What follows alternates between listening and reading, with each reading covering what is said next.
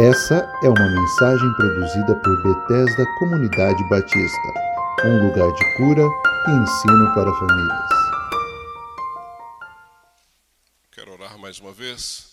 Senhor, vamos meditar na tua palavra, Deus, que haja no nosso coração, na nossa, na nossa postura, reverência à tua palavra. Que neste momento, Pai, o Senhor tire do nosso coração toda ansiedade, toda preocupação, todo receio, todo medo ou qualquer outra coisa que possa atrapalhar nós entendermos a tua palavra e principalmente colocarmos em prática aquilo que o Senhor tem nos ensinado. Abra o nosso entendimento, desarma-nos, Pai, tira toda barreira, toda dificuldade. Que ao meditarmos na tua palavra, nós possamos entender que o Senhor fala de forma individual o Senhor fala com cada um de nós, da maneira que o Senhor quiser. Portanto, continue a falar e fala agora, durante a mensagem, fala ao meu coração, ao coração de cada um desses amados aqui presentes e ao coração daqueles que estão em casa, Pai. Que ao final de cada mensagem nós sejamos diferentes, sejamos melhores, porque entendemos o que o Senhor quer de nós e decidimos viver assim, obedecendo ao Senhor. Eu oro em nome de Jesus. Amém, amém e amém, queridos. Amém. O pastor Felipe não está presente hoje porque ah, o Eliel não está muito bem, esteve no hospital com ele. Como hoje sempre há uma suspeita de Covid, ele fez o exame e está aguardando, parece que para amanhã, o resultado. Então, nós optamos por ele ficar em casa e não participar do culto. Nem o Eliel, nem a Milena e tampouco o pastor Felipe, por isso é que ele não está aqui hoje. Com certeza ele está em casa está nos assistindo e participando de lá. Tá bom, queridos? Então, a partir do verso 11 de Lucas 17, eu vou ler na NVT, vai estar projetado para você também na tela. Diz assim: Dirigindo-se a Jerusalém, Jesus chegou à fronteira entre a Galiléia e Samaria. Ao entrar num povoado dali, dez leprosos, mantendo certa distância, clamaram: Jesus, mestre, tenha misericórdia de nós. Ele olhou para eles e disse: Vão e apresentem-se aos sacerdotes. E enquanto eles iam, foram curados da lepra. Um deles, ao ver-se curado, voltou a Jesus, louvando a Deus em alta voz. Lançou-se aos seus pés, agradecendo-lhe pelo que havia feito. Este homem era samaritano. Jesus perguntou: Não curei dez homens? Onde estão os outros nove? Ninguém voltou para dar glórias a Deus, exceto este estrangeiro, e disse ao homem: Levante-se e vá, sua fé o curou. Amém? Queridos, uh, o tema da minha mensagem é Vivendo por Graça. E essa semana, em função até da ausência do pastor Felipe, eu precisei preparar a mensagem mais próximo do domingo, e aí tive um tempo pensando especificamente nisso é? E Deus colocou no meu coração. A semana passada preguei sobre perdão. Nós temos procurado sempre trazer aqui mensagens que mexam contigo no sentido de nos tornar melhores. Essa é a ideia, essa é a ideia do Evangelho, essa é a ideia das boas novas. Porque vivendo por graça, eu não sei se você tem aí na tua mente uma lembrança muito clara do que é graça. E a gente aprende isso muito cedo. Olha, graça é favor imerecido, graça é aquilo que nós não merecíamos, mas Deus nos deu. A gente sempre tem uma definição de graça, porque isso é algo que ouvimos é, constantemente desde que nos convertemos. No Antigo Testamento, a palavra para graça era ren, H-E-N, que na realidade significava um favor imerecido de um superior a um subalterno. Então, no Antigo Testamento, quando se falava essa palavra, era que alguém no nível superior, alguém numa condição superior, é, dava ou concedia a alguém um favor que ele não merecia. Então, era um favor imerecido ou sem merecimento de um superior a um subalterno. Quando vamos para o Novo Testamento, a palavra é caris ou charis, dependendo da pronúncia. E essa palavra, então, no Novo Testamento, ela significa amor incondicional, dom gratuito, favor concedido a alguém, generosidade incondicional. Então, essa é a diferença, só para você entender, entre o Novo e o Antigo Testamento. Eu estava conversando com a Toninha sobre graça, e nós sempre pensamos em graça no sentido de Deus para conosco. E hoje eu quero te desafiar a pensar em graça de um para o outro, de nós para os outros, ok? Esse é o meu desafio nessa manhã contigo. Porque quando pensamos em graça é sempre isso, é Deus para conosco. Vamos tentar agora pensar como discípulos de Jesus, como seguidores de Jesus, como aqueles que querem seguir o seu exemplo, como é que nós lidaríamos com isso? Eu encontrei uma definição bastante interessante de graça, não tem. Ah, ah, ah, o autor, infelizmente, não, não aparece quem escreveu essa definição, portanto, é um autor desconhecido, e eu pedi que colocasse na tela para vocês. Olha só que interessante. Diz assim: Elohim demonstra graça, seja, Deus demonstra graça ao estender o seu favor, sua misericórdia e o seu amor para suprir a necessidade do ser humano. O que descreve sua característica composta por graça, bondade e generosidade, onde ele espontaneamente, Deus não foi obrigado a isso, espontaneamente, dispõe-se a conceder seu amor incondicional à humanidade pecadora, a mim e a você, a fim de que esta humanidade, pela graça, seja salva. Olha que, que definição linda de graça. Um Deus que, de forma espontânea, não é? Ele nos concede esta graça, um favor que nós não merecíamos, pecadores que somos, para que nós fôssemos salvos. Então, amados, graça é o elemento essencial da salvação. Sem ela, nós não estaremos aqui. Sem a graça de Deus, eu e você não estaríamos aqui reunidos nessa manhã. Sem essa graça de Deus, você que está em casa, com certeza estaria, talvez neste momento, participando de um churrasco, de uma outra coisa qualquer, e não na frente da sua TV, ou do seu computador, ou do seu celular, participando de um culto. Essa graça nos alcançou. E o que nós fazemos com ela? Qual é o nosso comportamento a partir disso? Né? Se você pudesse fazer um pedido, né? eu, eu, pelo menos, não sei você, mas quando essa pandemia se iniciou, em vários momentos que eu estava pensando, eu, durante o, o primeiro tempo aí, talvez o primeiro mês da pandemia, mês e meio, o meu lugar preferido era a sacada lá do meu prédio. Então a Toninha até brincava, ó, eu ia de novo na sacada. Eu pegava uma cadeirinha, um banquinho para a sacada, pegava um livro, né, pegava o meu celular e eu punha ali um fone e ouvia uma mensagem, ou ia ler algo que ia encher o meu coração de esperança, de alegria. E eu, naquele, naquele, naquela sacada, amados, o meu pedido a Deus é que eu passasse pela pandemia. Passasse pela pandemia. Eu dizia assim: Poxa Deus, temos tanto o que fazer, não é? temos tanta coisa para fazer, e eu gostaria muito de passar por essa pandemia e de poder continuar servindo e produzindo. Fiz vários planos na minha cabeça. E o tempo foi passando, o tempo foi passando, e essa pandemia parece que ela não acabava nunca e ainda dá essa impressão, e a gente vai ficando um pouco aflito, e contamina um, e morre um lá, e morre um aqui, e um é hospitalizado, e aí entubado, e todo mundo orando, e recupera, vem para casa.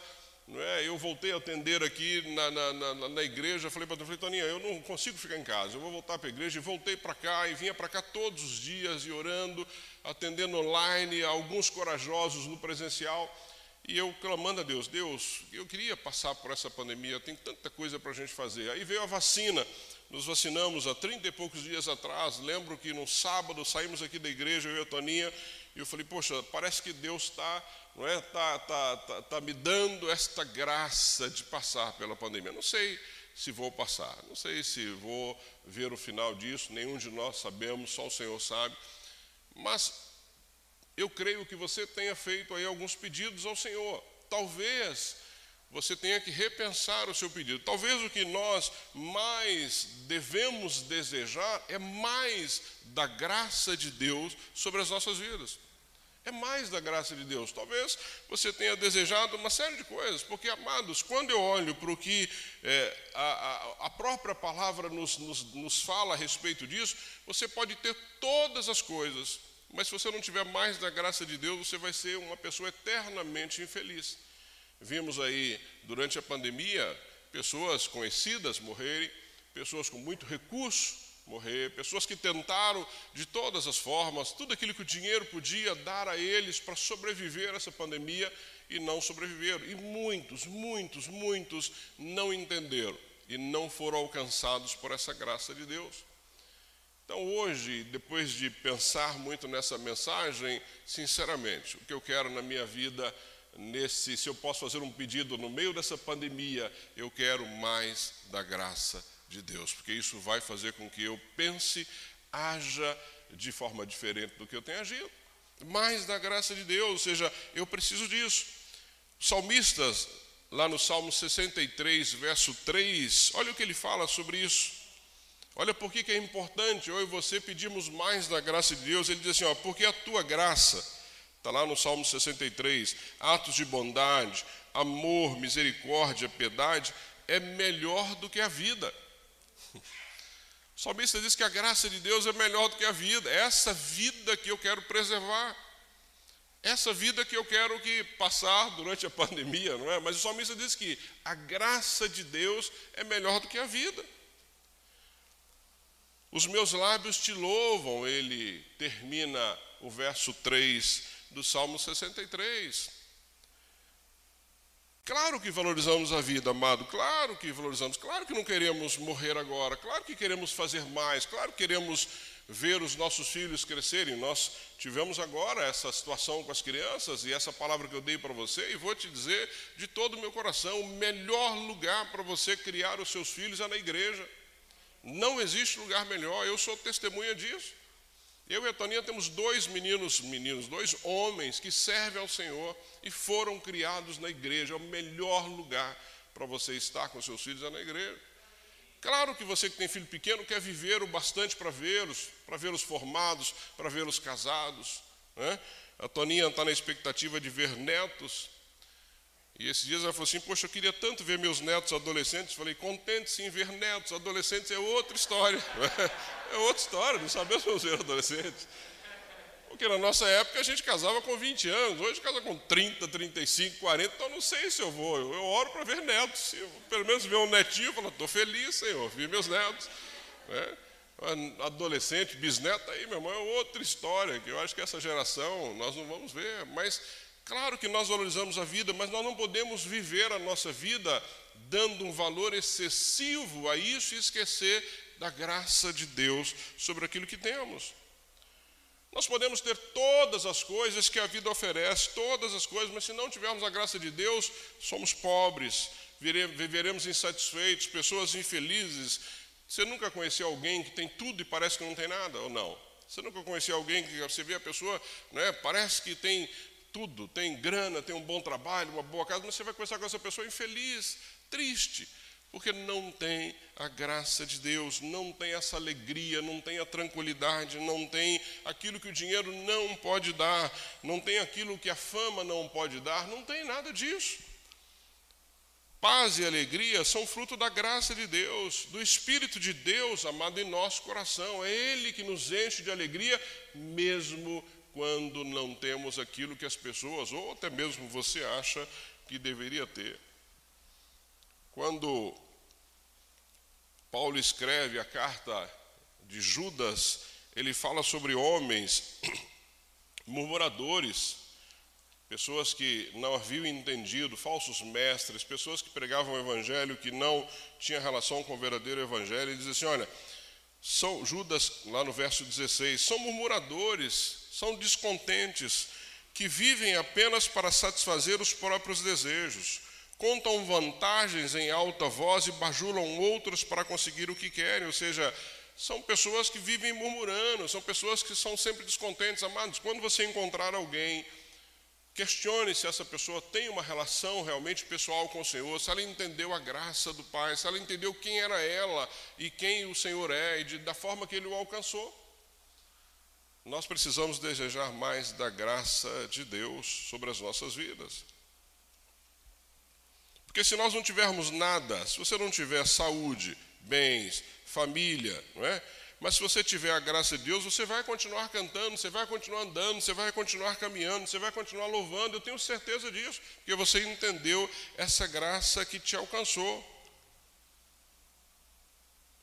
Olha o que Paulo diz lá em 2 Coríntios, no capítulo 6, verso 10. Ele diz assim: Nosso coração se entristece, mas sempre temos alegria. Não é um contraste? Meu coração se entristece. Claro, eu posso me entristecer por uma série de coisas, mas meu coração continua alegre porque eu tenho um Deus que prometeu que não me deixaria só. Continua alegre porque eu tenho um Deus que me dá esperança. Continua alegre porque eu tenho um Deus que eu sei para onde eu vou quando Ele me chamar. Ele continua. Somos pobres, mas enriquecemos a muitos outros. Somos pobres, mas levamos isso a outros. Não possuímos nada e, no entanto, temos tudo não possuímos nada. Amado, esse é o Evangelho, é isso que você precisa entender. O Evangelho de Jesus Cristo não é um, um, um, um, livro de. Essa palavra não é um livro que você passa a mão e o seu desejo aqui é, é, é, é cumprido, é satisfeito. Não. Não. Eu sei de cristãos aí no mundo que não tem nada, não tem casa, há refugiados hoje. Conversei com o pastor essa semana e foi um prazer conhecer. A gente vai estabelecer aí um contato mais próximo. Ele teve em vários países e hoje trabalha com venezuelanos aqui no interior de São Paulo. E ele decidiu ajudar venezuelanos. E ele estava me falando sobre essa história, o quão difícil é isso. Uma pessoa que não tem terra, não tem país, não está numa nação estranha, numa nação também com dificuldade, mas ele se dispôs a apresentar Jesus. E ele falou, pastor, o meu intuito com esses venezuelanos é que eles se convertam. Eu estou trabalhando para isso, porque mesmo não tendo nada, eles terão tudo. Esse é o Evangelho, amados. Esse é o evangelho que eu e você cremos, servimos, esse é o evangelho que nós pregamos. Não é o evangelho que quando você vem para o Senhor, teus problemas estão resolvidos. Não, ele não deu essa garantia, ele disse que ele estaria conosco. Ele disse que nós teríamos aflições, sim, mas que ele estaria conosco. Não nos deixaria só. Nós passaríamos com ele. Então, se você está aí vivendo uma vida tranquila, amém, não tem problema em viver uma vida tranquila, agradeça a Deus por isso. Você está passando por luta, ele prometeu que ele estaria contigo. Você não estaria sozinho nessa luta, não. Nenhum de nós vai estar sozinho, não importa o que você esteja passando. Mas é isso que Paulo deixa claro aqui em 2 Coríntios. Entendendo isso, então, indo para a nossa história dos dez leprosos, que foi a história que o Senhor colocou no meu coração, Lucas descreve aqui um desses homens, um entre dez, que entendeu essa graça de Deus. É isso que é encantador. Por isso que eu também não creio que o Evangelho será entendido por todas as pessoas. Não. Nós temos que pregar, temos que falar, temos que ensinar, temos que insistir, temos que dar bom testemunho, não podemos desistir, temos que continuar, mas nem todo mundo vai entender. Nem todo mundo voluntariamente vai querer servir ao Senhor. E aqui não é questão de ser escolhido ou não. Nós precisamos abrir a boca e falar. O que não pode as pessoas morrerem sem ouvir de Jesus, sem ter a, a possibilidade de escolher caminhar com Ele. Mas aqui, essa história mostra isso de forma clara: dos dez leprosos, um só. Interessante porque a pergunta é por que nós devemos ser então gratos por essa graça? Porque esse homem mostrou isso, ou seja, ele volta para falar com Jesus. Amados, quando entendemos essa graça, não importa se estamos bem ou se não estamos, não importa se temos ou se não temos, não importa se estamos sãos ou doentes, não importa, mas quando entendemos essa graça, essa graça ela promove no nosso coração alguns passos, são três passos que eu quero compartilhar contigo eh, rapidamente. Primeiro, essa graça ela estimula a sua reação. A graça de Deus traz um estímulo aí na sua caminhada, estimula uma reação. O que, que significa isso? Quando olhamos para esses dez leprosos, é? a história desses homens, desses dez leprosos, é a história de todo ser humano sem Cristo. Quando você olha para esses homens, é a história de todo mundo que não conheceu ainda Jesus. Dirigindo-se a Jerusalém, ele começa no 11, só para você lembrar, Jesus chegou à fronteira entre a Galiléia e a Samaria. Ao entrar num povoado, dali dez leprosos, mantendo certa distância. O que significa isso, amados? Quando você vai estudar um pouco da história, você vai entender que o leproso ele tinha que ser afastado da comunidade. Então ele não podia ficar na comunidade. Existiam os leprosários, lugares onde eles ficavam. E eles eram obrigados a gritar para as pessoas quando elas se aproximavam: olha, leproso, olha, leproso, porque as pessoas não poderiam se aproximar dos leprosos, porque a lepra era algo contagioso. Né? Então eles tinham que fazer isso. Mas quando olhamos para essa história Primeiro, quando entendemos aqui, ele diz aqui que Jesus estava na fronteira entre a Galiléia e a, a Samaria. Samaria era um lugar que as pessoas, os judeus, não pisavam, não iam. Não é? Eles olhavam para os samaritanos como impuros, como pessoas que eles não tinham que ter nenhum contato. Agora, quando você pensa que Jesus está na fronteira, o que é fronteira? É um espaço neutro. Por que, que o Lucas descreve isso? Por que, que Jesus encontra aqueles homens na fronteira? Não é um acaso, não é uma coincidência. Jesus está num lugar neutro, né? ele não está nem do lado dos escolhidos. Quem eram os escolhidos aqui? Da Galileia. Nem dos excluídos. Quem eram os excluídos aqui? Samaria. Ele não está nem de um lado do outro, ele está na fronteira, ele está na divisão, ele está no meio ali daquela situação toda.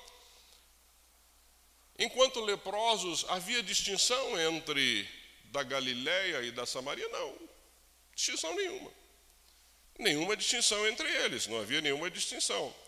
O que foi oferecido aos dez? A mesma coisa, a mesma possibilidade, não foi?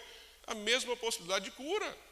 Não está dizendo aqui que Jesus ofereceu para esse samaritano e depois ofereceu. Não, ofereceu a mesma coisa para todos eles no mesmo tempo.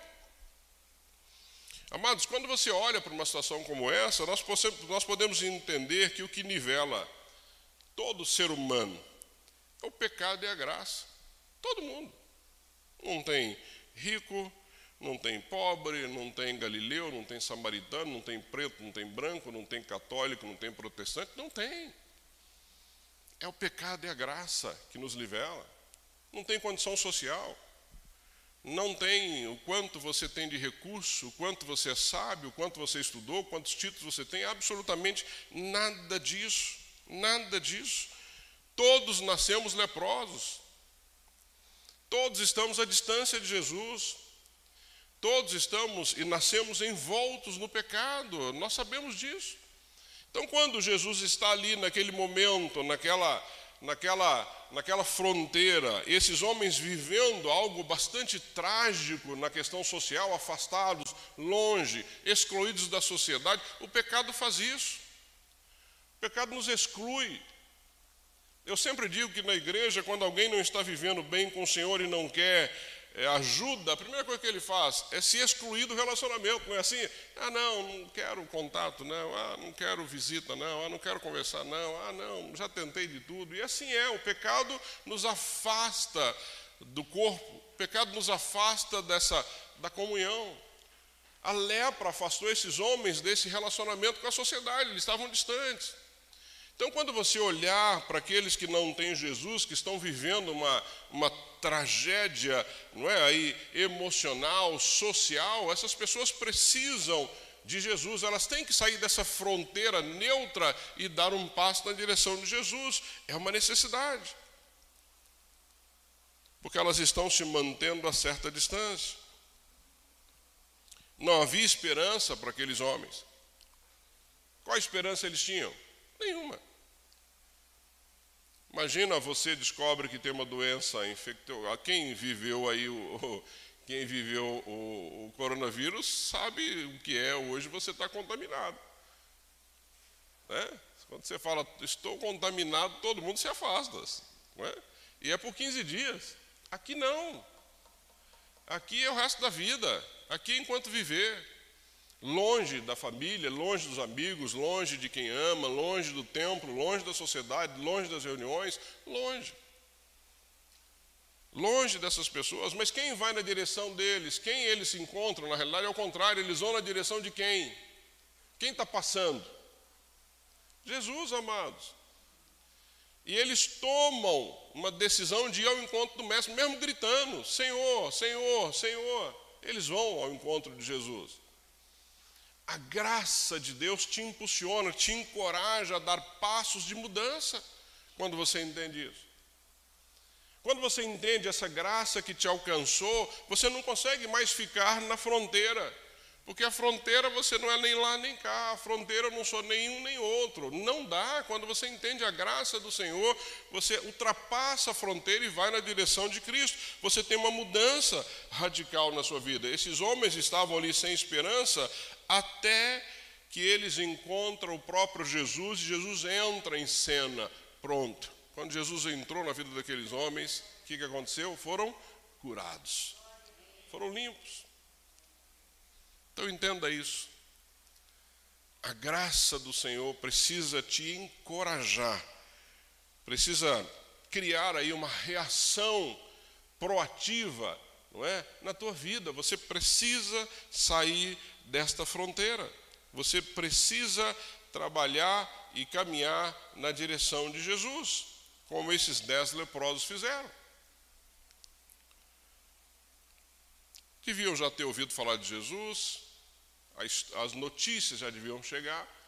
Quando eles veem aquele homem Jesus passando, o que, que na cabeça deles? Poxa vida, agora. Aproveita aí, meu irmão, vamos juntar nós dez aqui, estamos fraquinhos, cambaleando, mas vamos gritar para esse homem nos ouvir, porque se ele nos ouvir, a nossa vida muda. Por isso, amados, que nós não podemos nos calar. Por isso que nós temos que falar, por isso que a nossa vida precisa ser um testemunho vivo de quem é Jesus. Quantos leprosos estão à nossa volta precisando desse Jesus para ter as suas vidas transformadas, as tuas feridas curadas? Deseje mais da graça, pois ela estimula a reação na direção de Cristo. Deseje isso. Saia daqui hoje falando, Senhor, me dá mais da tua graça, me dá mais da tua graça, porque a tua graça vai me fazer olhar para os leprosos e não ter medo de ser contaminado. Tua graça vai me fazer me aproximar dos leprosos que estão mal cheirosos e não me importar com o cheiro, porque o Senhor pode limpá-los. É isso. Nós precisamos pedir ao Senhor isso. A graça exercita o coração, sabe o exercício que nós precisamos? que nos ajuda, ajuda o corpo, ajuda o coração. A graça faz isso também. Efésios, no capítulo 2, versos 8 a 9, ele diz assim: olha o que Paulo diz sobre essa, esse exercício. Ele diz vocês são salvos pela graça por meio da fé. Salvos pela graça por meio da fé, porque você precisa crer. Não é? Você precisa crer, essa é a fé. E ele continua: Isso não vem de vocês, é uma dádiva de Deus, a graça não é uma recompensa pela prática de boas obras. Não é porque você é bonzinho, não é porque você é honesto, não é porque você paga os seus impostos. Não, não tem nada a ver. Não, não, não, isso é algo que você precisa ser porque você entendeu quem é Jesus e você é um discípulo dele, mas não é por isso que você é salvo. Para que ninguém venha se gloriar, para ninguém, ah, eu sou salvo porque eu sou bom, eu sou a pessoa, eu sou o cara. Mas eu me achava assim, pergunta para a Doninha. Durante muito tempo da minha vida, eu achava que eu era um sujeito. Não precisava de Jesus. Quando, muito antes de me converter, quando eu me chamar para a igreja, eu falei assim: que isso? Não vou, não preciso disso.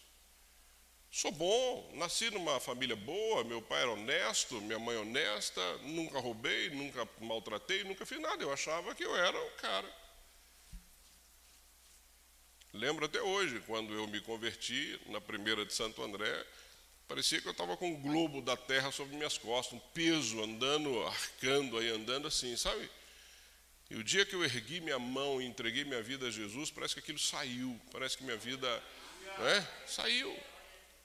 Porque eu entendi que não era por mim, não era, não sou eu, não era quem eu era, é quem Jesus é, eu não sou nada. Tivemos um pastor muito querido, que dizia que nós éramos miseráveis. Lembra disso, E eu ficava chateado quando ele falava isso. Hoje eu entendo o que é ser miserável, no sentido exato da palavra. Hoje eu entendo que sem Jesus eu não faço absolutamente nada, eu não vou a lugar nenhum. Sem Jesus eu sou um leproso que fede, que tem que me afastar de tudo. Exercitar o coração. A graça nos chama a isso. A graça nos dá fé e nos faz exercitar o coração, exercitar a nossa fé, ensina-nos a viver pela fé. O Senhor quer, amados, que vivamos por fé. Não tem outra forma de viver. Não tem outra forma de você continuar vivendo a tua vida cristã se não for por fé. Porque às vezes a tua visão é limitada, você vai enxergar até ali, dali para frente você não consegue ver mais. E você precisa dar passos de fé. Um dia eu quero tentar narrar, e aí o Júnior pode me ajudar, o pessoal da comunicação, a história da nossa igreja. A história da nossa igreja é uma história de fé.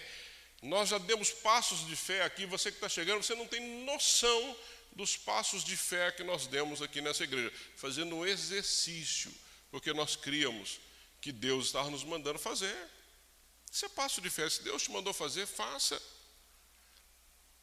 Faça. Quando Noé começou a construir a arca, não havia chuva.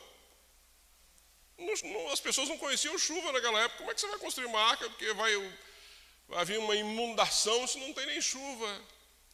E quantos passos de fé nós olhamos para a palavra? Eu sei que na sua vida, eu, se eu permitisse que você levantasse a mão aí, dissesse aí um passo de fé que você tem vários, nós precisamos continuar assim. A graça de Deus nos exercita, nos faz caminhar por fé, vai dar essa, esse vigor, essa necessidade que nós precisamos de caminhar por fé. Sabe por quê? Quando Jesus, nesse encontro com os leprosos, o que, que ele disse para eles aí no verso 14? Quando eles clamaram a Jesus, ele olhou para eles e disse: que, que Jesus disse para eles? Estão curados. Foi assim? Não. Estão limpos? Não. Ele falou: olha, essa lepra saia em, nome, em meu nome. Não, nada disso, Jesus falou para eles. O que, que Jesus disse para eles assim? Olha, vão e apresentem-se aos sacerdotes. E enquanto eles iam, foram curados da lepra. Isso é fé. Enquanto iam. E muitas vezes na nossa vida nós estamos estáticos esperando o milagre acontecer para dar um passo. E o Senhor já disse para você, vá, e aqui não é profecia não, mas isso é palavra de Deus. Às vezes você está parado aí, não, enquanto não acontecer eu não vou. Enquanto eu não for vacinado, eu não faço. Enquanto o dinheiro não estiver lá, eu não. Não, amado, se Deus te mandou, se você tem convicção que Deus te mandou, faça igual os leprosos. Comece a caminhar, porque Ele vai te curar. Ele vai dar o que você precisa. Foi isso que esses homens fizeram. E interessante que nenhum deles duvidou. Nenhum deles duvidou. Eles saíram caminhando. Vá lá, mostre ao sacerdote, porque só o sacerdote podia atestar que você estava curado.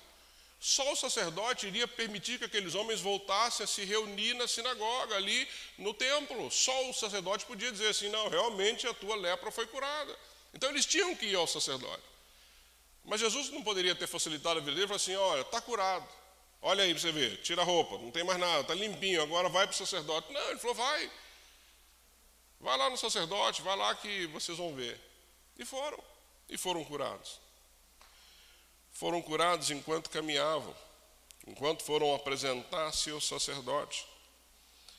A graça de Deus, amados, nos estimula a reagir e também nos faz exercitar a nossa fé, a esperança, o amor. Vão, apresentem-se aos sacerdotes. Obediência, fé, convicção de que era Deus que estava mandando fazer isso.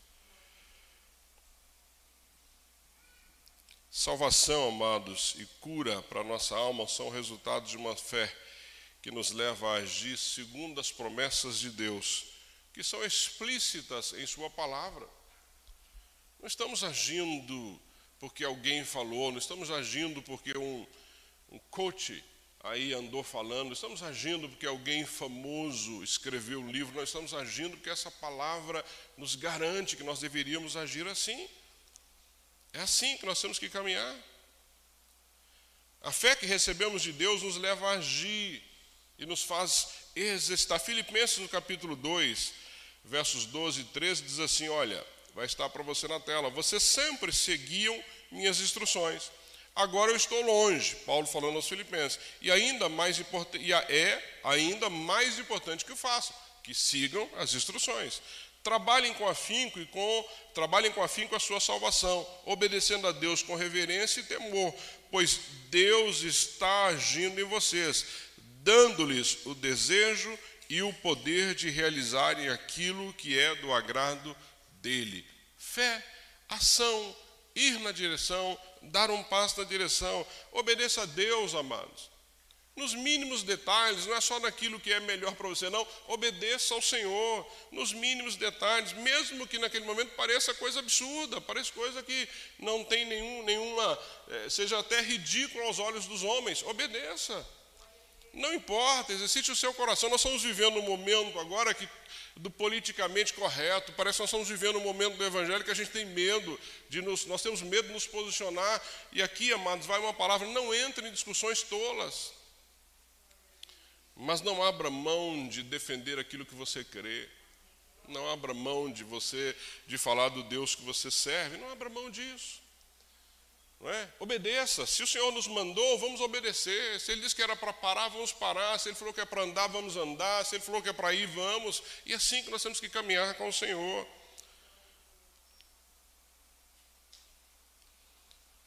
Gálatas capítulo 3, verso 5 diz assim: Volto a perguntar: Acaso aquele que lhes deu o Espírito e realizou milagres entre vocês agiu assim porque vocês obedeceram à lei ou porque creram na mensagem que ouviram? É isso. Há uma mensagem, esta é a mensagem. É através dessa mensagem que nós vamos viver a nossa vida. É aqui que tem tudo que eu preciso fazer. É esta palavra que me diz o que eu devo ou não fazer. É esta palavra que tem que nortear a minha vida. É esta palavra que eu preciso conhecer e seguir. Mas muitos de nós hoje estamos seguindo para direções que essa palavra não orienta. Amados, se tem algo que você precisa fazer é consultar essa palavra na tua forma de viver a sua vida. Obedecer esta palavra, porque você vai estar obedecendo a Deus. Precisamos, amados, de mais da graça de Deus, pois ela estimula a reação, ela faz-nos crescer de novo, faz-nos reagir, exercita o coração, faz-nos agir com fé e esperança nessa graça futura de Deus. E por último, a graça nos faz lembrar de sermos gratos ao Senhor. A graça nos faz lembrar de sermos gratos ao Senhor. Ela estimula, como eu disse, a nossa reação, ela nos dá força para nós irmos na direção do Senhor. Ela, de novo, exercita o nosso coração, porque ela vai produzir em nós atitude para recebermos o milagre por fé. E ela nos faz lembrar e sermos generosos e gratos ao Senhor para não perdermos, para não nos perdermos na caminhada. Por que, que nós não nós temos que tomar cuidado para nos, nos perdermos na caminhada? Versos 15 e 16 de Lucas que eu li diz assim: Um deles, ao ver-se curado, voltou a Jesus, louvando a Deus em alta voz. Lançou aos seus pés, agradecendo-lhe pelo que havia feito. Este homem era um samaritano. Como eu disse, existia aí uma situação de conflito entre os judeus e os samaritanos. Não se davam bem, não eram inimigos né? E, e, este homem que volta, por isso que o texto diz, e era samaritano, porque historicamente era inimigo dos judeus e Jesus aí, um judeu. Então, veja, essa situação. A graça levou este homem aos pés de Jesus, louvando ao Senhor, prostrando-se uh, aos seus pés, trouxe alegria, trouxe gratidão ao coração desse homem. Mas a pergunta é: por que, que os outros não fizeram o mesmo? Essa é a pergunta que nós precisamos fazer. Ou seja, por que, que somente este homem e samaritano volta e demonstra então essa gratidão ao Senhor? Por que, que os demais não fizeram a mesma coisa? Porque o próprio Jesus, aí nos versos 16 a 19, ele diz assim: Este homem era samaritano. E no 17, Jesus perguntou: Não curei dez homens? Onde estão os outros nove? Ninguém voltou para dar glória a Deus, exceto esse estrangeiro. E disse ao homem: Levanta-se e vá, sua fé te curou. Esse homem era samaritano. Talvez o que nós temos que pensar aqui é que quem mais graça recebe, mais grato é. é? Quem mais graça recebe, mais grato é. Quem mais é perdoado, tem mais, talvez, facilidade de perdoar. Sabe qual é o perigo, amados, de nós nos familiarizarmos com a graça de Deus? Esse é o perigo da nossa caminhada cristã. Ficar tão familiar que não tem mais importância. Porque, como família, como é que nós agimos uns com os outros? Com, sem nenhum tipo de reverência, né? Assim, nós brincamos, um tapinha aqui, faz uma piadinha ali, está todo mundo reunido. Isso é nos familiarizar. É tão bom nos sentirmos familiarizados, é tão bom nos sentirmos em casa. Mas o nosso cuidado maior é para eu e você não nos familiarizarmos demais com a graça de Deus. Porque o que pode ter havido aqui quando analisamos o texto? Poderíamos pensar da seguinte forma: não curei dez homens, isto é, Não receberam todos a mesma graça e do mesmo poder, ou seja, a fonte não foi uma só, não foram os dez que eu curei, não é? Ou, onde estão os outros nove? Jesus pergunta. Se todos os dez receberam a mesma graça, por que os outros nove não voltaram para agradecer? Ninguém voltou para dar glórias a Deus, exceto esse estrangeiro, foi o que Jesus disse. Talvez. Será que as pessoas mais familiarizadas com a graça de Deus são as que mais facilmente deixam de agradecer a Deus? E aqui, amados, fica uma advertência para mim e para você. Jamais permita que essa familiaridade com a graça de Deus deixe de comovê-lo, deixe de tocar o teu coração a ponto de você não mais conseguir render ações de graças a Deus. Porque parece que fica normal. Lá em casa eu lavo louça, não, Antônio? Não lavo? Virou o quê? Obrigação, não é assim? Acabou, direito adquirido. Eu faço com prazer, não tem problema. Mas tem coisa que você faz que todo mundo se acostumou. Todo mundo se acostumou. Então, quando você faz alguma coisa e faz bem, as pessoas se acostumam com aquilo, esperam de você, e não tem nada de errado nisso.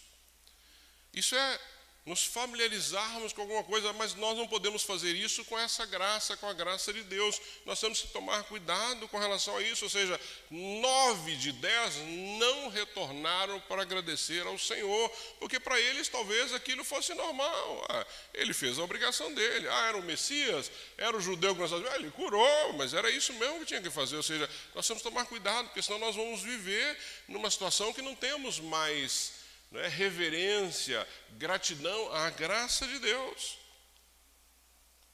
Talvez aqueles nove leprosos não retornaram porque eles não conseguiram reconhecer isso. Queriam apenas o quê? Saúde. Queriam apenas estar com a família, queriam estar ali de novo no meio da comunidade, queriam participar das festas. Conseguimos isso. Amados, eu creio que esses homens foram curados, mas não salvos não salvos. E vou dizer para você uma coisa: eu acredito que no inferno vai estar cheio de gente curada. Cheio de gente curada, que foi curado. Ser curado não significa que você entendeu a graça do Senhor. Ser curado não significa que você é um discípulo de Jesus. A cura não significa isso. Infelizmente, esses nove homens aqui foram curados de algo que não tinha cura e nem voltaram para ser gratos ao Senhor. E aqui nós podemos pensar em três situações rapidamente que talvez os tenham levado a não entender isso. Primeiro, a questão da religião. Eles trocaram a ação de graças por uma religião totalmente sem graça, ou seja, eles estavam tão conectados com os rituais do templo, da, da religião, que eles entendiam que eles não deviam nada ao Senhor Jesus. Temos que tomar cuidado com a religiosidade. O Senhor não nos chamou para sermos religiosos, Ele nos chamou para sermos discípulos de Jesus. Talvez a outra coisa que tenha tocado o coração daqueles homens e que toca até hoje é a secularização, ou seja, trocar os pés de Jesus, como aquele samaritano não trocou, pelos prazeres da vida. Trabalho, é?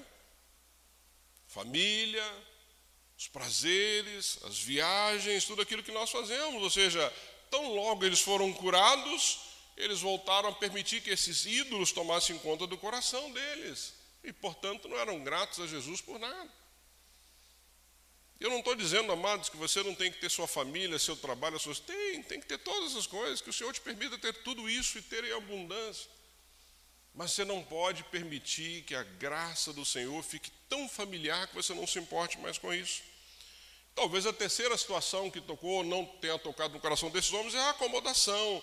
Eles trocaram a alegria da vida plena com Deus pela, por essa existência medíocre que eles tinham, porque eles, esses homens estavam ali indo para um fim trágico, tiveram um encontro com um homem que transformou as suas vidas e não entendeu isso.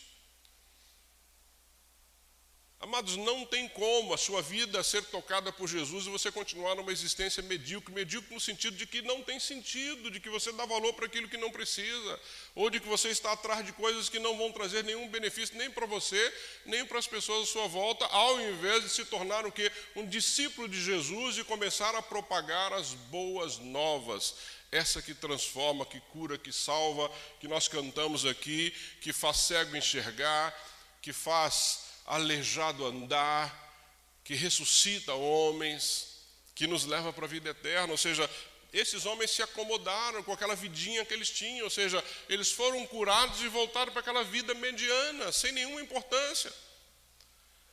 Se você teve um encontro real com Jesus, amada, sua vida não pode mais ser a mesma, não tem como ser a mesma.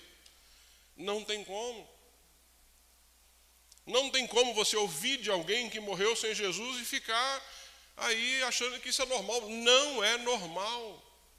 Não é normal. A marca do cristão, essa é a salvação, amados, esse coração que nós precisamos ter pulsando para levar pessoas incrédulas ao pé de Jesus, aos pés de Jesus. Por isso é que esse encontro não pode ser algo corriqueiro, essa graça que nos alcançou não pode ser algo que a gente deixe passar como se fosse uma obrigação do Senhor. Não, não, de forma nenhuma. Levanta-se e vá, sua fé o curou. Jesus disse para eles.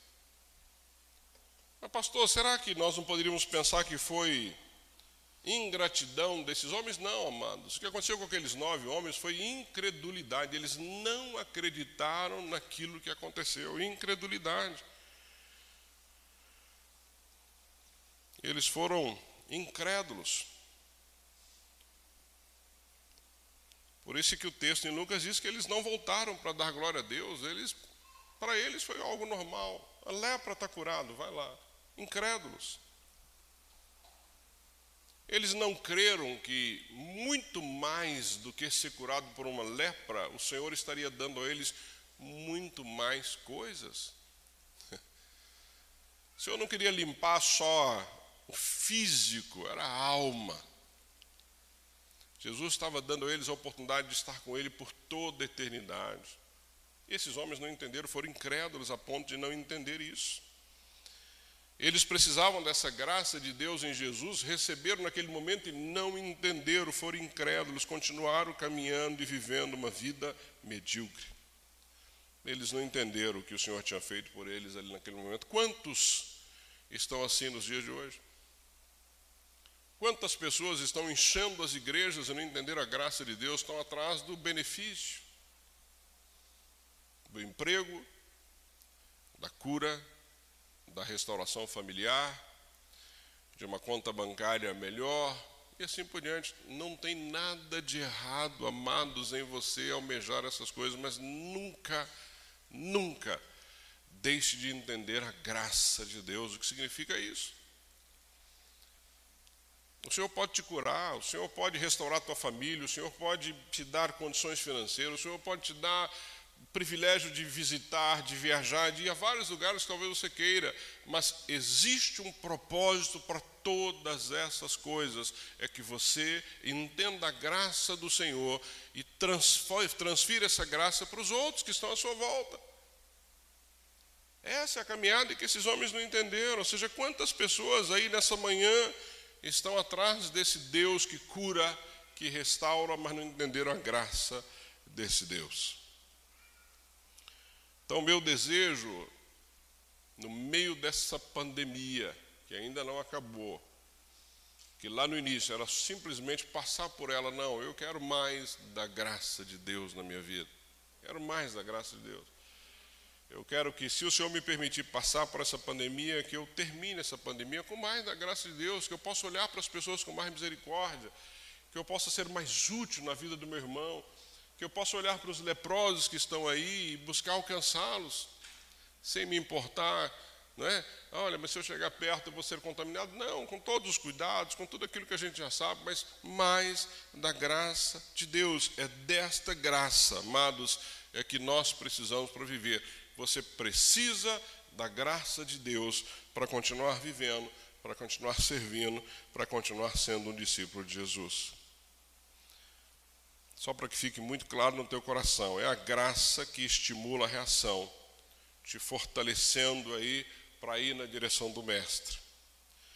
Traz arrependimento na sua vida e faz com que você mude. É a graça que exercita o coração, que produz uma atitude para você poder receber o milagre do Senhor por fé. Vá, caminhe, vá na direção.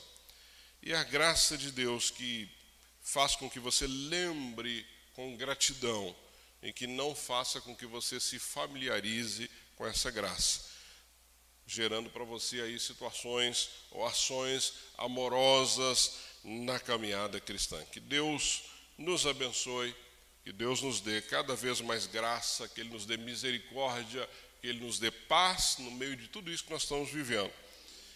Que Ele jamais permita, amados, que venhamos a viver sem fé ou sem gratidão a Ele na nossa caminhada.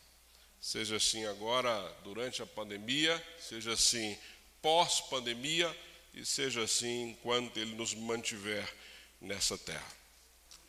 Baixa a sua cabeça, eu quero orar contigo. Pai, obrigado. Obrigado por tua palavra. Obrigado porque o Senhor é um Deus bom. Obrigado, Deus, porque a tua graça nos alcançou. Ao contrário, Senhor, daqueles nove leprosos que não entenderam isso, nós queremos estar sim aos teus pés. Nós queremos, Senhor, ser gratos ao Senhor porque tínhamos uma vida medíocre, tínhamos uma vida sem propósito, estávamos caminhando, Deus, para o inferno. E a tua graça nos alcançou. A tua graça deu sentido às nossas vidas. A tua graça, Pai, deu propósito à nossa caminhada. Deus, que a mesma graça que nós recebemos do Senhor, nós possamos também levá-las àqueles que estão ao nosso redor. Pai, muda a forma de olharmos para essa sociedade. Muda, Deus, a formas de enxergarmos aqueles que ainda não te conhecem. Que o nosso coração, Deus, esteja sempre queimando para que outros possam conhecer essa graça.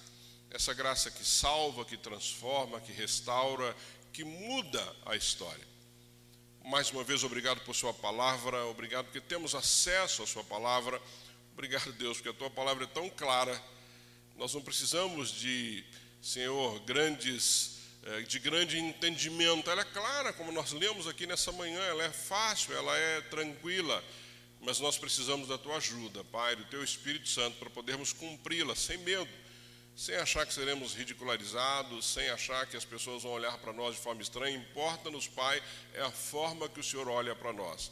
Ajuda-nos a cumprir a tua palavra, ajuda-nos a obedecê-lo, Pai, de todo o nosso coração. Faz isso na minha vida, na vida de cada um dos amados que estão aqui nessa manhã, na vida daqueles que estão em casa. Que a comunidade Batista Bethesda seja uma igreja, uma igreja, Deus, cheia da tua graça.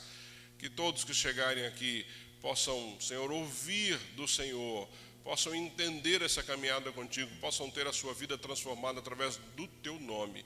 É assim que eu oro nesta manhã e te agradeço, Pai, pela exposição da tua palavra, que é tão rica, em nome de Jesus. Amém, amém e amém.